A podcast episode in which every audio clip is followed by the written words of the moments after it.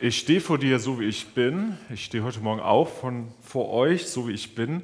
Ich komme direkt aus einer Wohnwoche mit unserer Jugend und in dieser Wachheit und Energie äh, bin ich auch hier. Also seht mir es nach, wenn ich mich mal. schlafen werde ich nicht, schlafen werdet ihr hoffentlich auch nicht, aber wenn ich mich mal verspreche, dann liegt das daran. Wir haben eine Wohnwoche gemacht von Donnerstag bis heute und es ging um so wichtige und essentielle Themen wie Exegese, Hermeneutik die, Hermeneutik, die Bibel verstehen, die Bibel mit Gewinn für sich selber lesen. Also wenn ihr jetzt nicht verstanden habt, was Exegese oder Hermeneutik ist, fragt unsere Jugendlichen danach. Die können euch das in aller Breite und Länge erklären ähm, und dann dürft ihr gerne mit denen ins Gespräch kommen. Aus voller Kehle aus voller Kehle. So heißt unsere Predigtreihe und heute der letzte Teil, Gott loben. Wir haben uns in dieser Predigtreihe am Psalm 22 orientiert. Das ist ein Klagepsalm, wo so große Sätze drinstehen wie, mein Gott, mein Gott, warum hast du mich verlassen? Das sind die Verse, die Jesus am Kreuz gebetet hat, also wo richtig viel Leid geschildert wird. Aber im gleichen Vers gibt es ganz, ganz andere Sätze, wo Gott gelobt wird und groß gemacht wird und gesagt wird, ey Gott, danke für all das Gute, was mir passiert ist. Also irgendwie total ambivalent dieser Psalm, da ist irgendwie alles drin. Da geht es ganz viel um Lobpreis, da steht dieser berühmte Satz, Gott wohnt im Lobpreis seines Volkes, falls ihr das schon mal gehört habt auf irgendeinem Spruchkalender vielleicht. Das ist auch in diesem, in diesem Psalm drin. Und da steht so viel zum Thema Lobpreis. Und heute im letzten Teil wollen wir mal hinter diesem Psalm gucken, hin zu dem, der diesen Psalm geschrieben hat. Das ist nämlich David. David, das ist der größte König Israels und dieser große König, der wird uns vorgestellt im ersten Samuel. Und das allererste, was man von David erfährt, ist, dass David ein Hafenspieler ist. Ja, das ist die die erste Qualifikation und er ist Hirte, das erfährt man auch noch, der jüngste von ganz, ganz vielen Brüdern. Ähm, er ist ganz jung, er ist ein Hafenspieler und er ist Hirte. Und diese Qualifikationen reichen Samuel, das ist ein großer Prophet, die reichen Samuel aus, zu sagen, dieser Mensch, der soll König werden. Also er ist natürlich mit Gott im Gespräch, aber das sind die Qualifikationen für David, dem größten König Israels. Nicht irgendwie wie stark er ist, wie gut er aussieht, was er für eine Kampfkraft oder auch Kampfintelligenz hat, ob er strategisch ist oder so. Nein, die größte Qualifikation für David ist, dass er Hafenspieler ist und Schafe hüten kann. Das ist schon irgendwie komisch. Und der erste Auftrag, den David bekommt von König Saul, ist auch erstmal, dass David Saul auf der Harfe vorspielen soll. Das ist der erste Auftrag, den ähm, David bekommt. Das ist so seine Qualifikation. Dadurch kommt er an den Königshof und da nimmt dann ähm, diese berühmte Goliath-Geschichte seinen Lauf. Ja? Lobpreis prägt das Leben von David und das hilft ihm während seiner gesamten Königsherrscherzeit. Ähm, also das prägt das und es hilft ihm, große Herausforderungen zu bestehen, anzugehen. Und eine davon ist direkt am Anfang sein Kampf gegen Goliath. Und da will ich euch heute mal mit hineinnehmen in diese Geschichte. Wir befinden uns ähm, am Ende dieser großen Richterzeit und ähm, gerade hat Israel seinen ersten König, diesen Saul, gehabt und wieder mal sind die Philister eingefallen in Israel und äh, bedrängen Israel. Israel stellt sich auf mit großen Verteidigungstruppen ähm, und steht da und diese beiden Armeen stehen sich so filmmäßig gegenüber. Und jetzt kommt Goliath und Goliath stellt sich vor seine Armee und sagt folgendes. 1. Samuel 17 oder der Text, den könnt ihr auch gerne mitlesen. Da heißt es, Goliath stellt sich hin und rief den Schlachtreihen Israels zu. Warum seid ihr hierher gekommen und habt euch zur Schlacht aufgestellt? Stehe ich hier nicht für die Philister? Ihr aber seid doch nur die Knechte Sauls. Sucht euch einen aus, der gegen mich antritt. Wenn er mit mir kämpfen kann und mich erschlägt, wollen wir eure Knechte sein. Wenn ich aber stärker bin und ich ihn erschlage, müsst ihr unsere Knechte sein und uns dienen. Dann schrie der Philister, ja, heute habe ich Israel lächerlich gemacht und seine Schlachtreihen verspottet. Denn ich habe gesagt, schickt mir einen Mann, wir wollen miteinander kämpfen. Das also waren die Worte des Philisters. Saul und ganz Israel konnten sie hören und bekamen schreckliche Angst. Ja, das Volk bekam große Angst, weil sie so einem Giganten gegenüberstanden. Und ich weiß nicht, ob ihr mal so die Beschreibung euch durchgelesen habt von, von Goliath. Goliath wird in der Bibel beschrieben als weit über zwei Meter groß in Vers 7. Ja, er ist weit über zwei Meter groß. 2,90 Meter, das hört sich jetzt mega groß an und man denkt, kann das überhaupt sein? Der größte Mensch, der jemals zumindest gemessen worden ist, der war 2,72 Meter. Ähm, also es gibt große Menschen, ob der jetzt wirklich 2,90 Meter war, das weiß ich nicht. Ich habe da nicht nachgemessen, das kann man heute auch nicht mehr machen. Aber stellt euch einen 2,90 Meter Menschen vor. Ich habe einen Schwiegervater, der ist über zwei Meter groß, zwei Meter, ich glaube 2,13 Meter. Und bei ihm zu Hause ist auch alles so ein bisschen so umgebaut, dass das alles passt. So. Und wenn du dann ans Waschbecken gehst, fühlst du dich so ein bisschen wie mit so 12, 13 Jahren vor deinem Wachstumsschub und alle Türrahmen sind noch ein bisschen höher, damit er sich da nicht die ganze Zeit bücken muss. Das ist schon beeindruckend. Ja? 2,90 Meter, riesengroß. Und dann heißt es, ähm, auf seinem Kopf trug er einen Helm aus Bronze, am Leib einen bronzenen Schuppenpanzer, dessen Gewicht betrug fast 60 Kilogramm. Also nur die Brustrüstung, über 60 Kilogramm. Das muss man sich mal vorstellen. Dann kommt da ein Helm dazu, dann kommt da Beinschienen dazu, dann kommt da ein Megaschwert dazu, ein großes Schwert aus Bronze. Das hatte er sich um die Schultern gehängt. Außerdem warte er eine Lanze, auch aus Bronze. Ihre Ihre Spitze bestand aus reinem Eisen und wog um die sieben Kilogramm. Und vor ihm ging einer her, der den Schild trug.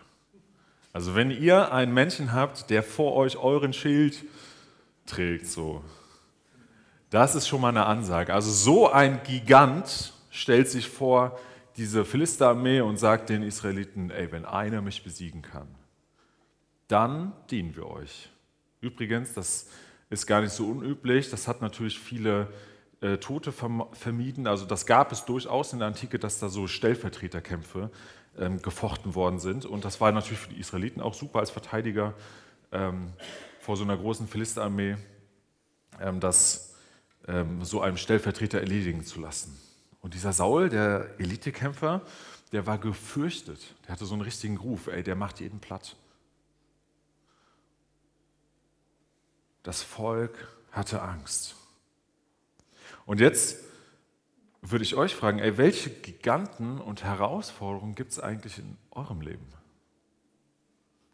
Also so übermenschlich große Herausforderungen. Das muss ja nicht immer so ein 2,90 Meter Mensch sein, sondern das kann ja auch der große Familienstreit sein, der euch herausfordert und wo ihr nicht weiterkommt oder in eurem Freundeskreis.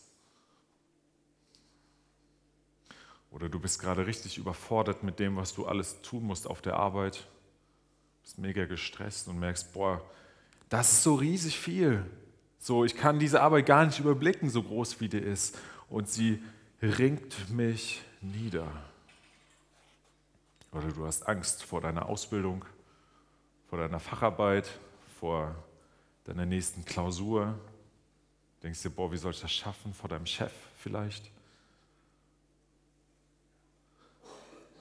Oder du hast finanzielle Ängste. Ich habe diese Woche gelesen, dass in Miele, dass in diesem großen Konzern irgendwie 700 Arbeitsplätze abgebaut werden. Und dann denkt man sich so, boah, was, wenn es mich betrifft? Oder so indirekt. Das können große Riesenängste sein. Vielleicht ist es auch eine Sucht in deinem Leben, wo du merkst, boah, ich komme nie gegen diese Sucht an. Die Dinge stehen da manchmal so riesig, wie so ein Goliath, wie so ein 2,90 Meter Mensch. Und dann denkt man sich so, boah, wie soll ich das schaffen? Und diese Reaktion Saul und ganz Israel konnten sie hören und bekamen schreckliche Angst. Da, da liest man erstmal so drüber und beim zweiten Blick denkt man sich so, ja, das kann ich nachvollziehen. Verstehe ich, dass sie Angst hatten, dass sie sich Sorgen gemacht haben. Und dann gibt es so einen David und David kommt zum Schlachtfeld, um seine Brüder zu versorgen. Der will die mit Nahrung versorgen, das hat man anscheinend damals so gemacht. Und dann heißt es in 17 Vers 26, David fragte die Soldaten, die bei ihm standen, was bekommt der Mann, der den Philister erschlägt und so die Schande von Israel nimmt? Wer ist dieser unbeschnittene Philister, dass er die Schlachtreihen des lebendigen Gottes lächerlich machen darf? Also so ein David kommt vorbei und sieht, da ist schon wieder so ein Goliath, der macht da vielleicht einen dritten Tag in Folge seine Ansage und er denkt sich so, boah, das kann doch nicht sein. Wer ist das? Was wagt dieser Mensch sich? Die Reaktion von David ist irgendwie komplett anders. Warum ist das so? Warum reagiert David nicht so wie alle anderen Menschen um sich herum? Und man wird sich denken, ja klar, David hat wahrscheinlich auch Kampferfahrung. Nee, hat er nicht. Also zumindest beschreibt ihn die Bibel als jüngsten Sohn von ganz, ganz vielen Geschwistern. Jüngster Sohn, Hirte, durchschnittlich groß, vielleicht ungefähr 1,60 waren die Leute damals im Durchschnitt groß, vielleicht war er ein bisschen größer, vielleicht ein bisschen kleiner. Ja. Hafenspieler, er war relativ arm, also sein Vater Isai hatte zwar ordentlich Land, aber wenn du der jüngste von, was waren das, acht Söhnen bist, dann erbst du jetzt auch nicht ungefähr, unbedingt richtig viel. Und ein bisschen später in der Geschichte wird uns berichtet, als David versucht, so die Rüstung von Saul anzulegen, dann kann er diese Rüstung noch nicht mal tragen. Also ihr müsst euch einen 1,60 Menschen vorstellen, der damit vielleicht seinem Hirtenstab hinkommt vor diesen Saul. Ich habe mir mal den Hirtenstab aus dem Maxi-Club ge geklaut. So. Und hat da seinen, seinen Holzstab mit so einer kleinen Glocke vielleicht noch dran. Und dann steht da so ein riesen Goliath und David denkt sich, wer ist dieser Typ? der sich hier erdreistet, das Volk Israel zu beleidigen. Das ist irgendwie total komisch. David hat von seiner Statur und von seinen anderen Attributen nicht unbedingt, nicht unbedingt diese Voraussetzung, diesen Philister-Giganten gegenüberzutreten, aber er reagiert mutig. Wie reagiert, also warum reagiert David so und wie wurde David mutig? Ich glaube, ein Schlüssel davon, wie David mutig geworden ist, ist Lobpreis. Ich glaube, ein großer Schlüssel, wie David mutig geworden ist, ist, dass er in seinem Herzen oder durch, durch seinen Lebensstil Lobpreiser war. David hat Gott erlebt. Das lesen wir in der Geschichte. Ich fasse das mal zusammen. David geht zum Saul zum König von Israel und sagt, ich will gegen diesen Goliath kämpfen. Und dann berichtet er ihm, ey, ich habe ich hab Schafe gehütet, natürlich, klar, ich war jetzt kein großer Elitekämpfer, aber ich hatte auch meine Herausforderung. Ich habe gegen einen Löwen gekämpft, der, gegen, der eines meiner Schafe reißen wollte. Ich habe gegen einen Bären gekämpft, der eines meiner Schafe reißen wollte. Und ich habe mit Gottes Hilfe, mit Gottes Hilfe habe ich gesiegt. Und wenn wir uns in die Psalmen äh, einlesen, Psalm 23 zum Beispiel, dann merken wir, David hat darüber Lieder geschrieben. David hat Gott in seiner Vergangenheit erlebt und schreibt darüber Lieder. Er erinnert sich und dadurch, so ist das zumindest meine These, dadurch gewinnt er Stärke. Das ist das, was wir vor ein paar Wochen hatten. Ne? Aus voller Kehle Gott danken, wenn wir unseren Fokus auf die guten Dinge verschieben, die Gott in unserem Leben getan hat, dann entwickeln wir ein dankbares Herz und dann können wir mutiger in die Zukunft blicken. Das sind nicht irgendwelche Lieder, die er singt, das sind Lieder von Sachen, die er selber erlebt hat. Er füllt die mit seinen eigenen Erlebnissen und er packt da sein Herz rein.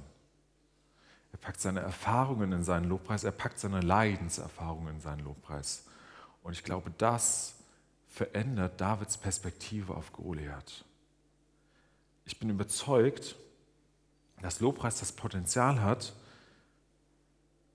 deinen Blick auf Herausforderungen zu ändern. Lobpreis erinnert dich daran, dass Gott größer ist als deine Herausforderung. David hat nicht Goliath im Blick, wie das Volk, wie Saul, sondern David hat Gott im Blick und Gott ist so viel größer als dieser kleine 2,80 Meter Mensch, der da vor der Armee steht. Gegen die also gegen Gott ist Goliath winzig und das ist der entscheidende Unterschied.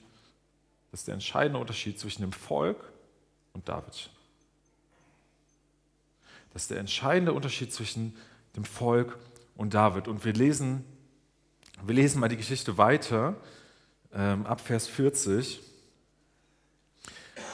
David geht los und da heißt es, David nahm nur einen Stock in seine Hand und suchte sich fünf glatte Steine aus dem Bachbett. Ja, fünf glatte Steine, ungefähr Tischtennisball groß. Ich habe hier mal so fünf kleine Steine. Ja, Wohnwoche, ihr merkt es. Fünf glatte Steine ähm, Tischtennisball groß, das ist jetzt nicht die beeindruckendste Waffe, wenn da jemand mit einem großen Brustpanzer, einem Schwert, einem Speer, einem Schildträger vor ihm steht. Fünf glatte Steine nimmt er sich, packte sie ein und tat sie in seine Hirtentasche und dann zog er mit der Schleuder in seiner Hand dem Philister entgegen. Also er konnte wohl eine Schleuder bedienen. Auch der Philister ging los und kam immer näher an David heran. Vor ihm lief der Soldat, der sein Schild trug. Also zwei Leute rennen auf David zu. Und als der Philister sah, wer ihm da entgegenkam, hatte er nur Verachtung für David übrig. Denn er war ja noch ganz unerfahren. Er hatte helle Haut und ein schönes Aussehen. Also da kommt anscheinend so ein Poser auf Goliath zu, denkt er sich. Ähm, und er fühlt sich nicht ganz respektiert von den Israeliten. Der Philister schrie David an, bin ich denn ein Hund, dass du mit Stöcken zu mir kommst? Dann verfluchte er David bei seinen Göttern.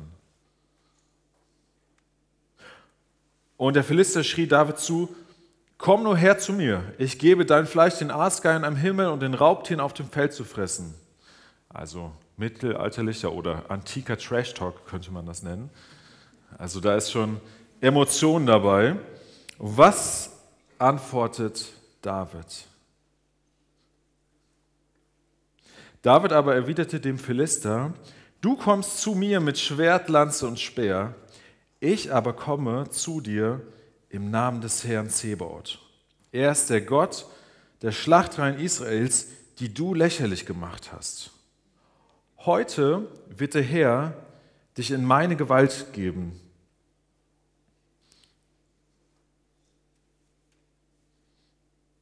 Ich werde dich erschlagen und dir den Kopf abhauen. Auch das Herr der Philister wird heute erschlagen. Ich gebe ihre Leichen dem Aasgern am Himmel und den Raubtieren auf der Erde zu fressen. Also er dreht das um. Dann wird die ganze Welt erkennen, es gibt einen Gott, der für Israel kämpft. Dann werden alle feindliche Heere erkennen, der Herr rettet nicht durch Schwert und Lanze, denn der Herr bestimmt den Ausgang der Schlacht. Und er wird euch in unsere Gewalt geben. Ja, der Herr wird uns, wird euch in unsere Gewalt geben. Da ging der Philister los und kam direkt auf David zu. Sofort trat David aus der Schlachtreihe und lief dem Philister entgegen. Dabei steckte David seine Hand in die Tasche, zog einen Stein heraus und schleuderte ihn. Er traf den Philister am Kopf. Der Stein durchschlug seine Stirn, sodass er mit dem Gesicht zu Boden stürzte. Nur mit Schleuder und Stein war David stärker als der Philister. Er besiegte den Philister und tötete ihn. Ein Schwert hatte David dazu nicht gebraucht. Klassische Heldengeschichte. Der Kleine besiegt den Großen, wünscht man sich immer. Aber ich glaube, in der Situation echt krass. David kommt nicht mit großen Waffen oder großer Muskelkraft, er kommt mit einem Stock und fünf Steinen. Und ich werfe euch mal die Steine gerne in die, in die Reihen. Keine Angst, die sind kunststoffmäßig, da könnt ihr euch nicht verletzen, hoffe ich. Und die Jugendlichen dürfen sich auch. Ah, ja, okay. Ja, das sind fünf kleine Steine und das ist nicht viel. Das ist wirklich nicht viel. David hat nicht viel, geht aber los und stellt sich seine Herausforderung. David war völlig klar, ey, mit den Sachen, die ich in der Hand habe, alleine kann ich das nicht schaffen. Und das ist auch völlig egal, was ich mir für eine Rüstung anziehen kann oder was für fette Schwerter ich vom König bekommen könnte. Saul wollte ja David sogar ausstatten. Das ist egal, was ich einsetze. Am Ende kommt es nicht auf mich an. Das Entscheidende ist, dass Gott mit mir ist. Und das ist das Entscheidende, was David wusste, dass Gott auf seiner Seite ist. Und er nimmt das wenige, was er hat, er nimmt das und vertraut, ey, Gott wird mir helfen. Und ich glaube, so eine Haltung können wir entwickeln aus Lobpreis. Wenn wir immer wieder uns das in Erinnerung rufen, wie groß Gott ist, wenn wir immer wieder Danke sagen, was Gott Gutes in unserem Leben getan hat und wenn wir Gott loben, auch wenn vielleicht so ein Goliath vor uns steht. Das Entscheidende, was David macht, ist, dass er losgeht. Dass er sagt, okay, ich, ich habe zwar nicht viel, aber ich weiß, Gott ist auf meiner Seite. Die Frage, die ich dir heute stellen würde und will, ist, was möchtest du in die Hand nehmen, und was möchtest du Gott geben, dass er Größeres daraus machen kann? Was möchtest du ins Rennen werfen? Was sind deine Kieselsteine, die du vielleicht in der Tasche hast und wo du sagst, ja, es ist zwar nicht viel. Es ist zwar nicht viel, aber hey, am Ende kommt es ja nicht auf meine Fähigkeiten an, sondern auf Gott. Was könnte ein Kieselstein sein? Könnte vielleicht eine Entscheidung sein, die du seit Ewigkeiten in deiner Tasche hast und die du endlich mal in die Tat umsetzen musst und möchtest. Und will ich dir heute zusprechen, mach das im Lobpreis fest, so wie David. Singe Gott das zu und sage, Gott, ich brauche dich. Und dann setz es in die Tat um. Oder vielleicht ist dein Kieselstein oder deine Herausforderung, dass du endlich mal jemanden konfrontieren musst, so ein Goliath in deinem Leben, dann würde ich dir zusprechen, ey, geh im Vertrauen auf Gott auf diesen Menschen zu und konfrontiere ihn. Geh deinen Goliath an. Oder nimm im Vertrauen auf Gott Geld in die Hand und investiere sie für seine Sache. Vielleicht kämpfst du mit so einer Sucht, die für dich so groß ist wie ein Goliath und du sagst, ey, alleine kriege ich das nie im Leben hin. Das ist überlebensgroß. Würde ich dir zusprechen. Mach das im Lobpreis fest. David war auch mehr als ungleich dem Goliath gegenüber, aber er hatte Gott auf seiner Seite. Und du hast Gott auf deiner Seite, darauf darfst du vertrauen. Diese Kieselsteine, das sind vielleicht kleine Schritte, kleine Möglichkeiten, die du hast, aber im Gottesvertrauen und im Lobpreis können sie große Auswirkungen haben. Die David-Geschichte zeigt uns, dass Lobpreis unsere Perspektive vom großen Problem, vom übergroßen Goliath auf einen noch größeren Gott verschiebt. Und dass Lobpreis einen Unterschied in unserer Lebensausrichtung haben kann. Es stärkt unsere Beziehung zu Gott und die David-Geschichte zeigt uns, Gott handelt. Und Gott antwortet auf Davids Lobpreis, könnte man jetzt sogar sagen. Es kommt nicht auf den Song oder auf den Stil an oder ob da ein Schlagzeug da ist oder nicht.